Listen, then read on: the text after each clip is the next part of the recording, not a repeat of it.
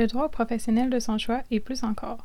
Selon la loi sur les services de santé et les services sociaux, aussi connue sous le nom de la LSSS, l'usager a le droit de choisir le professionnel de la santé ainsi que l'établissement où il recevra des services. Par contre, quelques éléments sont à prendre en considération. Un établissement n'est pas dans l'obligation de garantir les soins puisqu'il est libre de choisir les services qu'il offre ou non. L'établissement dépend également des ressources humaines et des moyens financiers disponibles ainsi que les dispositions législatives le régissant. Pour ce qui est du professionnel, il est toujours libre de traiter ou non l'usager qui le demande.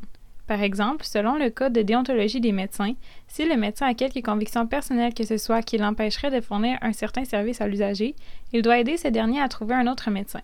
Cependant, un professionnel ne peut refuser de traiter un usager à cause de sa race, sa couleur, son sexe, son âge, sa religion, son ascendance nationale ou son origine sociale, tel qu'est dicté par l'article 57 du Code des professions. En plus de ces deux possibilités, une personne dont la langue d'expression est l'anglais a également le droit de recevoir ses services dans cette langue. Encore une fois, ce service est disponible dans la mesure où l'établissement choisi le fournit et que le professionnel choisi est en mesure de répondre à ce critère.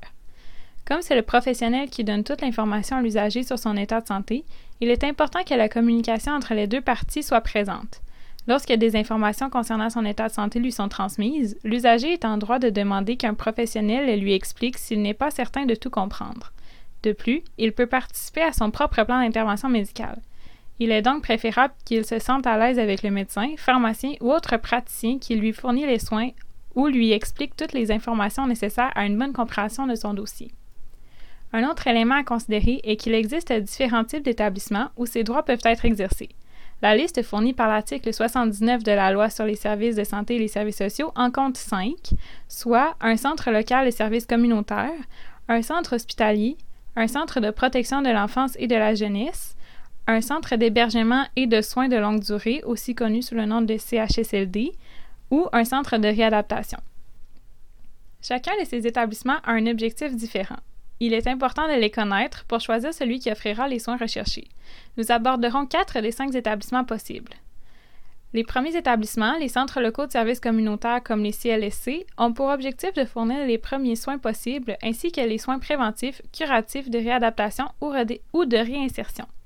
Comme ce sont des services communautaires, ils doivent s'assurer d'être en mesure de fournir les services dans le milieu de vie ou au domicile ou, si nécessaire, s'assurer que les usagers soient dirigés vers les centres, les organismes ou les personnes les plus aptes à leur venir en aide.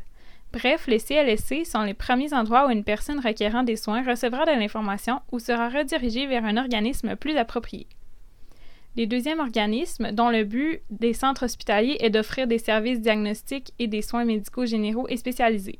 Ainsi, les usagers sont normalement redirigés vers ces centres lorsque leur état de santé doit être évalué pour des besoins plus spécifiques que ceux conférés par les centres locaux. Pour ce qui est des soins généraux, ce sont aussi ces centres qui fournissent les soins d'urgence. Comme leur nom l'indique, les centres d'hébergement et de soins de longue durée, donc les CHSLD, permettent un hébergement permanent ou temporaire ainsi que divers soins aux personnes ayant des troubles d'autonomie fonctionnelle ou psychosociale qui les empêchent de rester à leur domicile. Finalement, dans le cas des centres de réadaptation, des services d'adaptation, de réadaptation et d'intégration sociale sont, offerts aux personnes souffrant de déficiences physiques ou intellectuelles et de problèmes comportementaux, psychosociaux ou familiaux dus à une dépendance. Un service d'accompagnement et de support est aussi procuré aux proches de l'usager. Ainsi, il est, essentiel de savoir que toute personne a le pouvoir de choisir tant l'établissement que le professionnel qui lui fourniront des soins afin qu'il réponde à ses besoins. Toutefois, ces droits ne sont pas absolus et comportent des exceptions qui sont à considérer. En espérant que cette capsule vous ait été utile. Ce texte a été écrit par une étudiante en droit et ne formule pas un conseil ou un avis juridique, mais ne contient que des informations de base. Vous pouvez aussi communiquer avec un avocat ou un notaire pour plus de précisions. Pour plus de renseignements, vous pouvez également consulter le site Internet de l'organisme La Droit où vous y trouverez la version écrite de cette capsule où plusieurs liens vous seront indiqués. C'est tout pour cette capsule. Nous espérons qu'elle vous a été utile et nous vous souhaitons une bonne journée.